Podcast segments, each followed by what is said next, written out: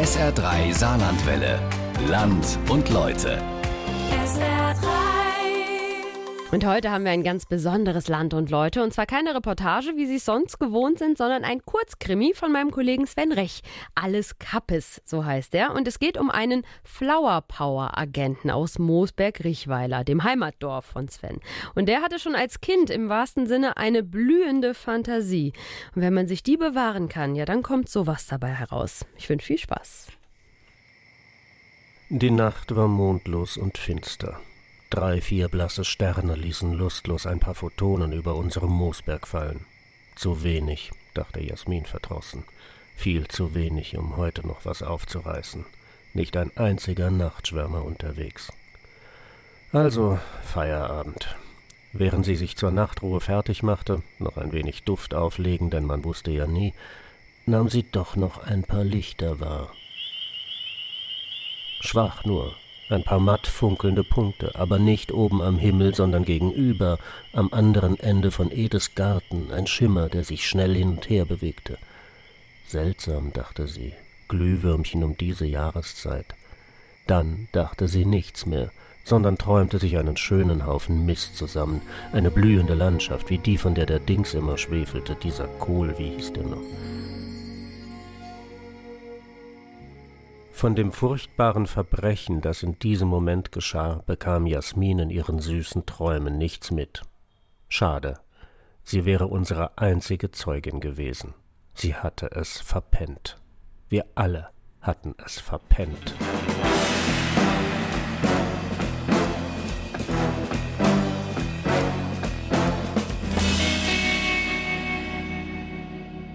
Miller will einen Bericht. Klar, Miller will ja immer einen Bericht. Sogar jetzt noch, wo seine Amtszeit schon fast vorüber ist. Der letzte Bericht für Miller. Und wen hat's getroffen? Erraten. Dabei ist die Sache ewig her. Lange bevor unser Moosberg zum Weltraumzentrum wurde und nur die Kühe die Invasion der Außerirdischen verhindern konnten. Gut, wir haben ihnen die Munition geliefert, den Bericht dazu habe ich auch verfassen dürfen. Und den zu den Hundemorden, obwohl wir damit gar nichts zu tun hatten. Für die Akten. Miller wollte halt einen Bericht. Aber die Operation PUPS, die hätten wir am besten im Sande verlaufen lassen. Es wäre einfach Gras drüber gewachsen und das ganze Schlamassel wäre längst Schnee von gestern. Weggetaut und die Bach runtergegangen, von dort in die Nahe, dann in die Ferne, in irgendeinen verdammten Ozean des Vergessens, jedenfalls weit weg von unserem Moosberg. Aber Miller will einen Bericht. Nun denn. Wenn man alle Spurenelemente zurückverfolgt, dann kommt man irgendwann an den Punkt, an dem Helmut verschwand. Damit hatte es angefangen und damit muss dieser Bericht beginnen, mit Helmuts Verschwinden.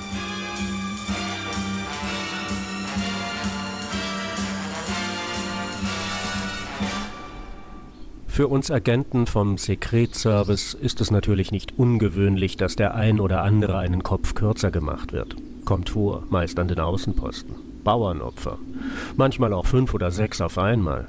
Damit rechnen wir täglich. Ist zu verkraften. Es wächst ja auch immer schnell was nach. Aber bei Helmut war es anders. Helmut wurde buchstäblich aus unserer Mitte gerissen. Und zwar mit Stumpf und Stiel. Das war neu. Noch nie vorgekommen. Er gab keinen Sinn. Die anderen von der Sektion H hatten nichts davon mitbekommen. Naja, die Sektion H, heimlicher Heimatschutz, besteht halt nicht gerade aus unseren hellsten Köpfen. Schon dass alle ihre Agenten einen Decknamen mit dem Anfangsbuchstaben H erhielten, sagt alles. Heinz, Herbert und Hugo, Helmuts engste Kontakte, bemerkten die Lücke in ihrer Nachbarschaft jedenfalls erst, als sie Helmut mal wieder wegen seiner Schwärmereien von den blühenden Landschaften aufziehen wollten. Die Sonne musste dreimal auf und wieder untergehen, ehe den Trotteln auffiel, dass Helmut nicht, wie üblich beleidigt, reagierte, sondern gar nicht. Dann dauerte es nochmal einen ganzen Tag, oder waren es zwei, bis ihre Meldung endlich die Zentrale erreichte. Helmut ist weg.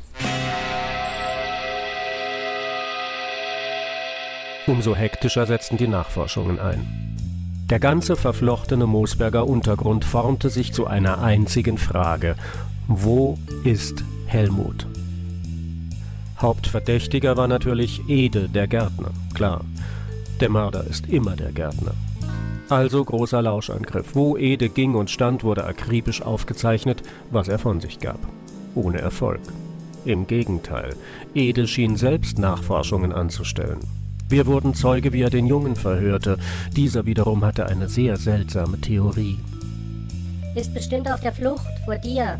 Welche Flucht konnte er damit gemeint haben?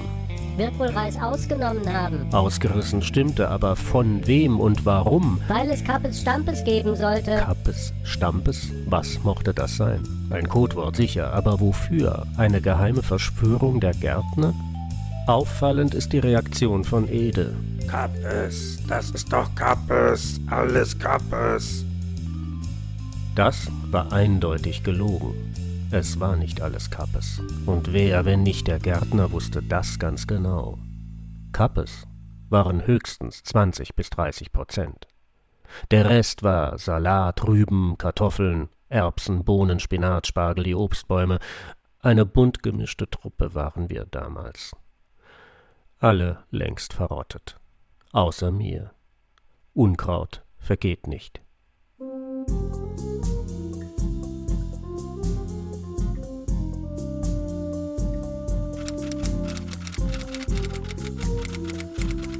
Nach so langer Zeit einen Bericht zu verfassen, stellt den Chronisten vor eine schier unlösbare Aufgabe.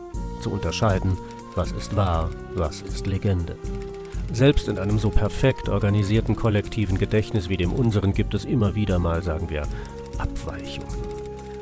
Allein den Zeitpunkt des Verbrechens zu ermitteln, erwies sich schon damals als außerordentlich schwierig. In der Blüte seines Lebens. Tragisch. Blüte, dass ich nicht lache.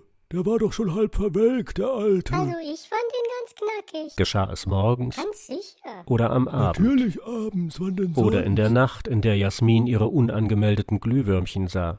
Über das Wetter stritten wir uns noch jahrelang. Also es war wahnsinnig heiß an diesem Morgen. Aussage Lola Bionda, Salatbeet A, Reihe 3. Da hat mich der Ede gepackt mit seinen rauen Händen und hat mich entblättert bis auf. Klar, der Ede, dieser Stinkstiefel. Ein Zwischenruf aus dem Kappesbeet. Oh, herrlich hat er gestunken. Ich erinnere mich an jedes Molekül. Aussage Bintje. Meine geliebte Bintje. Unsinn, es war im Frühjahr. Wir hatten noch Bodenfrost bis. Bodenfrost stimmt, aber im Spätherbst, ich war noch dabei. Wir versuchten Helmuts soziale Kontakte zu durchleuchten. Hatte der Helmut nicht was mit dieser Biene? Wie hieß die gleich? Helmut mit der Biene? Mais non, die kam immer zu mir, die Kleine. Das war vor deiner Zeit, im Frühjahr eben, das sag pas ich doch. vrai, c'est pas vrai. Ein wahnsinnig heißer Sommer, wie sein Schweiß auf mich herabtropfte. Es war so heiß, so heiß. Wie hieß bloß diese Biene? Verstehen Sie jetzt? Aber Miller will einen Bericht. Am Tag nach Helmuts Verschwinden waren wir alle so mit unseren Ermittlungen beschäftigt, dass wir die nächste Katastrophe nicht kommen sahen. Alarm! Das Warnsignal der Außenposten war beißend wie schwarzer Rauch, aber es war zu spät. Hasen! Hasen! Aber für Johann und Wolfgang, zwei Kohlköpfe aus der Sektion G, gab es keine Rettung mehr. Ihre Kappesblätter waren den Nagezähnen schutzlos ausgeliefert. Viel zu spät und viel zu unkoordiniert setzte unsere Verteidigung ein. Äpfel, klar machen zum Abwurf. Aber der Apfelbaum reagierte nicht. Wahrscheinlich war er mit den Wurzeln mal wieder ganz woanders. Äpfel, das ist keine Übung. Abwurf über GJWD jetzt. Der Nussbaum war schussbereit, stand aber zu weit weg. Eine junge Bohnenranke dehnte und streckte sich, um einen seiner Äste zu erreichen und ihn über das Zielgebiet zu lenken. In überpflanzlicher Anstrengung wuchs sie weit über sich hinaus und verfehlte den Ast doch immer wieder um Blattesbreite. Aus allen Blüten schleuderten wir unsere Duftbotschaften zum Himmel, um die Bienen, Hummeln und Wespen um Luftunterstützung zu bitten, aber niemand kam uns zu Hilfe. Als endlich doch eine Breitseite Äpfel zu Boden donnerte, da waren die Eindringlinge schon längst wieder verschwunden und mit ihnen sämtliche Blätter von Johann und Wolfgang von G. Erschüttert empfingen wir die verwirrte Botschaft ihrer Wurzeln. Mehr Licht. Das waren ihre letzten Worte. Das muss besser werden, schimpfte die Zentrale. Und Miller verlangte einen Bericht.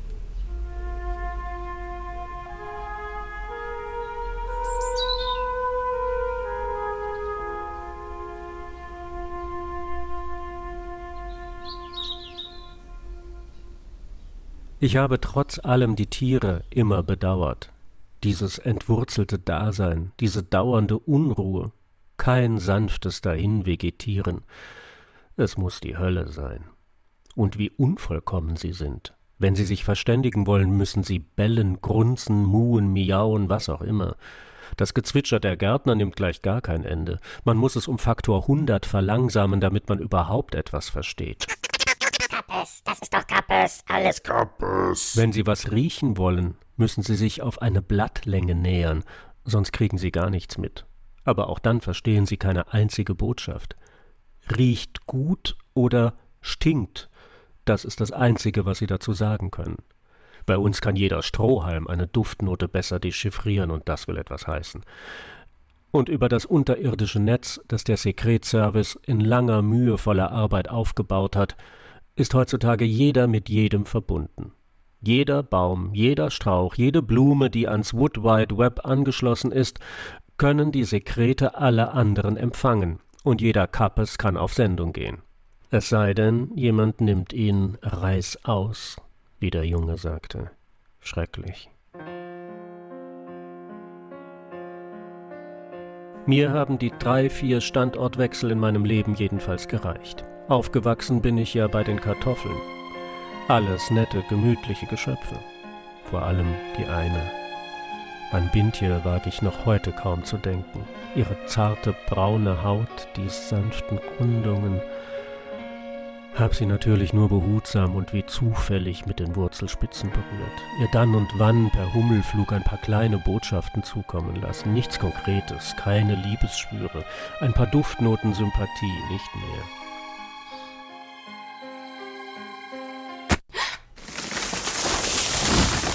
Aber schon wurde ich von Ede, diesem Monster, weggerissen und in hohem Bogen auf den Kompost geworfen. Keine Ahnung, wie die Bienen diese Fliegerei überstehen, mir war dabei todschlecht. Und als ich gelandet war, wusste ich lange Zeit nicht mehr, wo oben und unten war. Die Einsamkeit war dann das Schlimmste. Bis man wieder Wurzeln geschlagen und sich mit den Nachbarn angefreundet hat, kann eine Menge Zeit vergehen. Aber wie gesagt, Unkraut vergeht nicht. Geblieben ist mir die Trauer um meine erste und einzige Liebe und der Hass auf Gärtner. Von allen Tieren, die mir begegnet sind, sind die Gärtner die schlimmsten.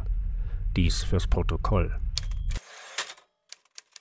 Damals, als Helmut verschwand, kamen regelmäßig zwei von ihnen in unseren Garten.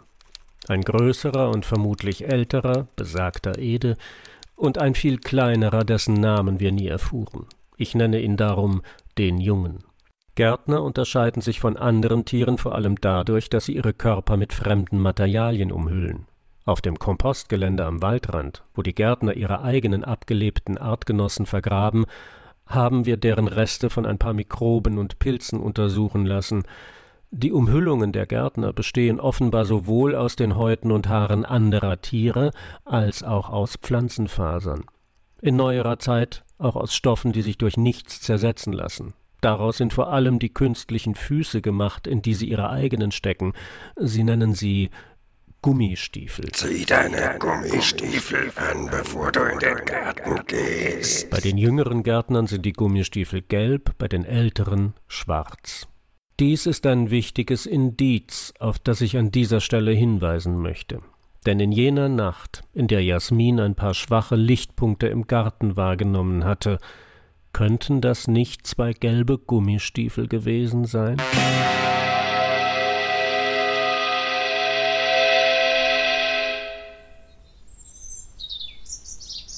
Helmut blieb verschwunden, spurlos, und das war seltsam, eigentlich unmöglich denn die Sektion H hatte kurz zuvor die Operation Produktion und Performance von Schwefel gestartet, kurz PUPS.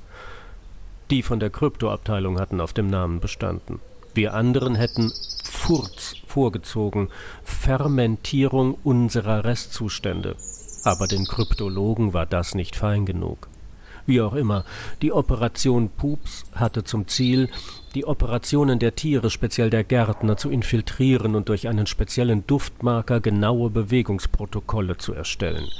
Die Agenten von Hannelore über Helmut bis zu Hugo sollten in ihren Blättern eine unverwechselbare Schwefelnote erzeugen, die im tierischen Organismus zu Knallgasreaktionen führen würden. Die Schallwellen als auch das entwichene Gas wären dann zweifelsfrei von jedem noch so blöden Grashalm zu orten und an die Zentrale zu melden. Ein perfektes Überwachungssystem. Helmut war der Leiter der Pups-Agenten. Er strotzte nur so vor Schwefel. Dimethyltrisulfid. Hätte ein Gärtner ihn gefressen, wären die Detonationen noch weit jenseits der Hügel zu hören und zu riechen gewesen. Waren sie aber nicht. Im ganzen Wood Wide Web, dem waldweiten Netz, gab es keine Wurzelspitze, die wir nicht angezapft, keine Pilzspure, die wir nicht in die Mangel genommen hätten. Der Wald steht schwarz und schweiget wie immer, Madame. Es gibt echt nichts Arroganteres als Fichten. Nichts ficht sie an. Und aus den Wiesen steigt nur weißer Nebel. Na wunderbar. Im Osten, Madame, gibt es diese Anlage der Gärtner, in der sie uns zum Schweinen zum Fraß. Biogas, ich weiß. Es sah kurz so aus, als hätten wir dort eine Signatur. Aber Fehlanzeige. Riecht aber sehr nach einer Invasion durch. Interessiert mich jetzt nicht. Im Westen? Nichts Neues. Im Gebiet Tonsteine Scherben keine Erdbewegung durch die Gärtner seit über 2000 Jahren. Die Knochen ihrer Vorfahren ruhen noch immer unentdeckt. Interessiert mich nicht. Wo ist Helmut? Eine Zeit lang geschah gar nichts. Die gelben Gummistiefel streiften täglich zwischen uns umher, aber außer um die Erdbeeren kümmerte sich der Junge um nichts. Ede sorgte für ein paar Neuzugänge, Migranten aus fernen Böden, die wir mal mehr, mal weniger gern in unseren Reihen integrierten.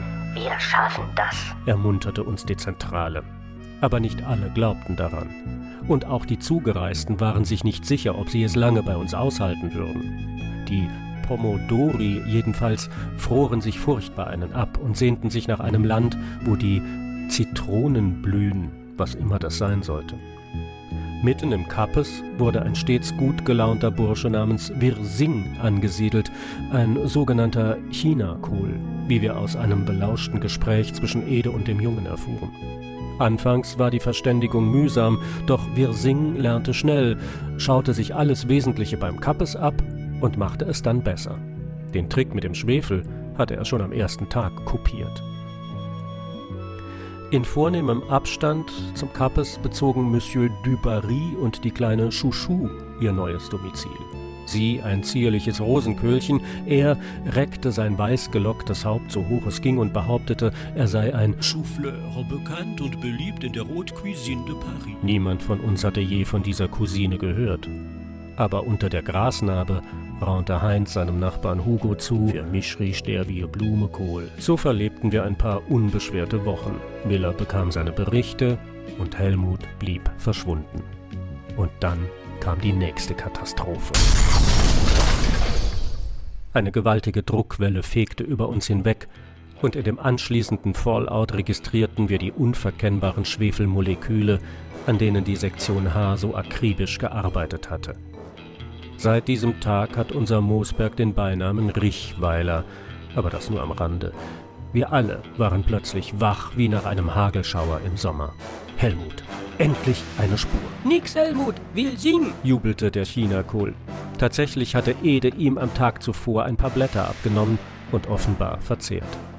Nun donnerte er alle paar Minuten, so dass selbst die Fichten, ob sie wollten oder nicht, mitbekamen, wo sich Ede gerade aufhielt. Operation Pups gelungen, haha, lachte der Chinakohl, und die Sektion H wurde so gelb vor Neid, dass die beiden Gummistiefel zwischen ihnen beinahe nicht aufgefallen wären.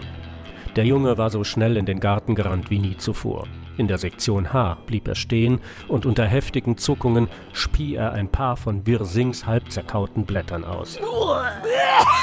In den Aufzeichnungen ist daraufhin ein fürchterliches, unverständliches Gebrüll von Ede zu vernehmen, vermischt mit dem wortlosen Geschrei des Jungen und dazwischen nur mühsam zu entschlüsseln Edes Drohung. Und morgen gibt es Grünkohl. Hilfe! Liebe gute Fee, hilf mir! Und dann geschah ein Wunder. Was hast du denn, mein Kleiner? Die Fee war tatsächlich erschienen. Wir waren ebenso verblüfft wie der Junge. Niemand hatte sie kommen hören. Andererseits war das normal. Die Fee bewegte sich immer so leise wie eine Katze. Ihr Garten lag ein wenig abseits am Waldrand, und anders als die anderen Gärtner zog sie niemals künstliche Füße über ihre eigenen. Wir kannten sie nur von den Schilderungen der Kollegen aus dem Feengarten, ihnen zufolge wurde auch ihr restlicher Körper nicht von Fasern oder Haaren umhüllt, sondern von einem Schwarm Schmetterlingen. Sie sprach sogar mit unseren Kollegen langsam und mit sanfter Stimme, erkundigte sich nach ihrem Befinden, ermunterte sie zum Wachstum, lobte ihre Früchte. Selbst die Mitglieder meiner Familie ließ sie unbehelligt stehen, wo sie standen. Ja, sie streichelte sogar hin und wieder ihre Blätter. Und nun war sie gekommen. In der Stunde der höchsten Not war sie erschienen. Umhüllt von einem Schwarm Zitronenfalter schwebte sie in Edes Garten und fragte noch einmal: Was ist denn los? Morgen gibt's Grünkohl, schluchzte der Kleine. Hm, machte die Fee. Dann wollen wir mal sehen. Und schon war sie bei Robert, dem Grünkohl, und strich ihm sanft über den Kopf. Roberts Glückspheromone ließen den ganzen Garten vor Erregung zittern. Ede mag Grünkohl, oder? Mag er auch Grünkohl mit Pinkel? Und unter dem Jubel des Jungen und dem orgastischen Verduften des gesamten Sekretservice ließ sie sich über Robert nieder und besprengte ihn mit ihrem Weihwasser. Immerhin war Robert geistesgegenwärtig genug, um mit sämtlichen Chloroplasten seiner Blätter eine Aufnahme des denkwürdigen Vorgangs zu erstellen. Ihm verdanken wir das erste anatomische Bild einer Fee und damit die Beseitigung eines jahrhundertelangen Irrtums. Seither wissen wir, Feen sind keine Gärtner.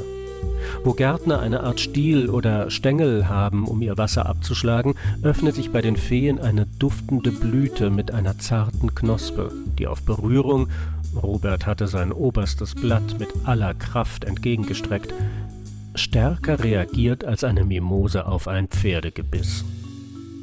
Huch, du kleiner Schlingel. Für den Rest seines Lebens erklärte Robert jedem, der es hören oder nicht hören wollte, dass Schlingel in der Feensprache so etwas wie Riesenspargel, Superkürbis oder Mammutbaum bedeute. Wer weiß, ob das stimmt. Roberts fotogenische Aufzeichnung der Feenblüte ist jedenfalls bis heute das am häufigsten abgerufene Bild im Wood Wide Web. Doch ich schweife ab. Roberts heilige Bewässerung war noch nicht vorbei, da hörten wir Ede wieder herandonnern.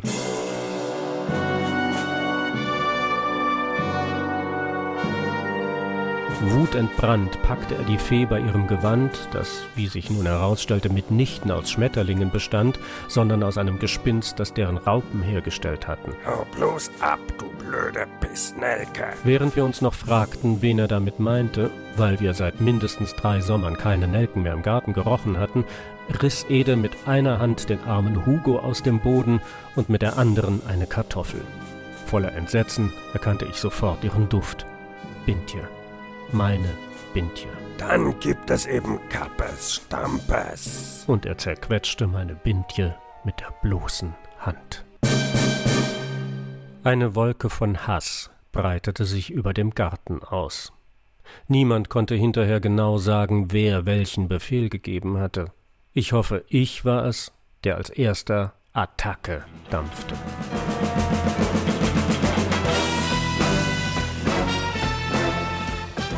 Diesmal waren alle schussbereit. Der erste Apfel traf Ede mitten auf den Kopf. Verblüfft schaute er nach oben.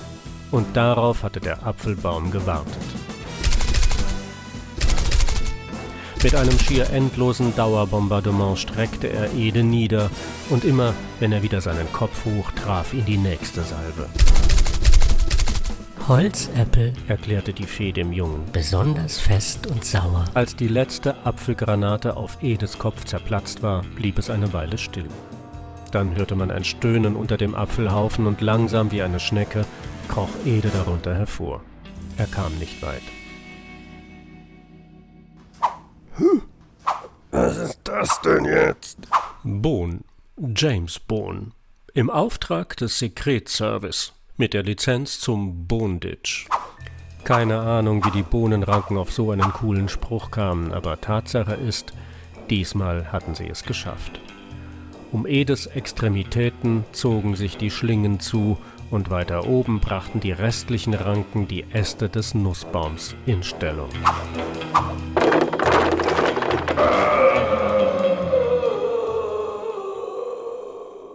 Der Bienenschwarm, der zur Luftunterstützung über dem Garten kreiste, konnte wieder abdrehen. Wir hatten Ede allein erledigt. Das war's. Der Mörder war diesmal der Garten, nicht der Gärtner. Es kamen keine neuen Gärtner mehr. Sie glaubten, übernatürliche Kräfte hätten Ede verschwinden lassen.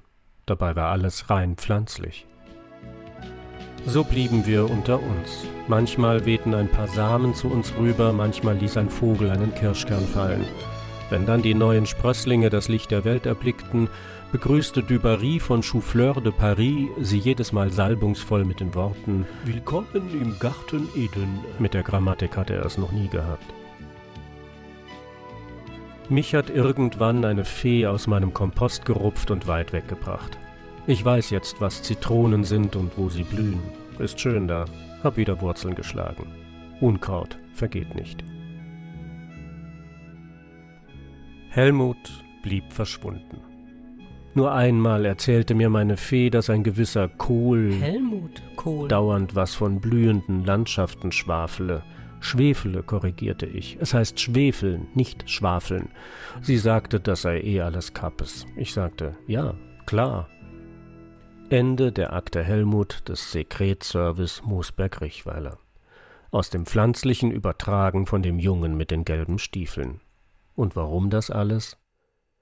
Miller wollte einen Bericht. Alles Kappes. Von meinem Kollegen Sven Rech, wenn der Mörder der Garten ist. Können Sie auch nochmal nachhören? Sollten Sie, bis man nämlich, glaube ich, alles versteht. Jeden einzelnen Wortwitz muss man es zehnmal hören. Bei uns im SA3 Podcast und bei YouTube nochmal nachzuhören. Alles Kappes, der Flower Power Agenten-Krimi von Sven Rech. SR3 Saarlandwelle. Land und Leute. SR3. Regionale Features auf SR3. Immer sonntags um 12.30 Uhr und als Podcast auf sr3.de.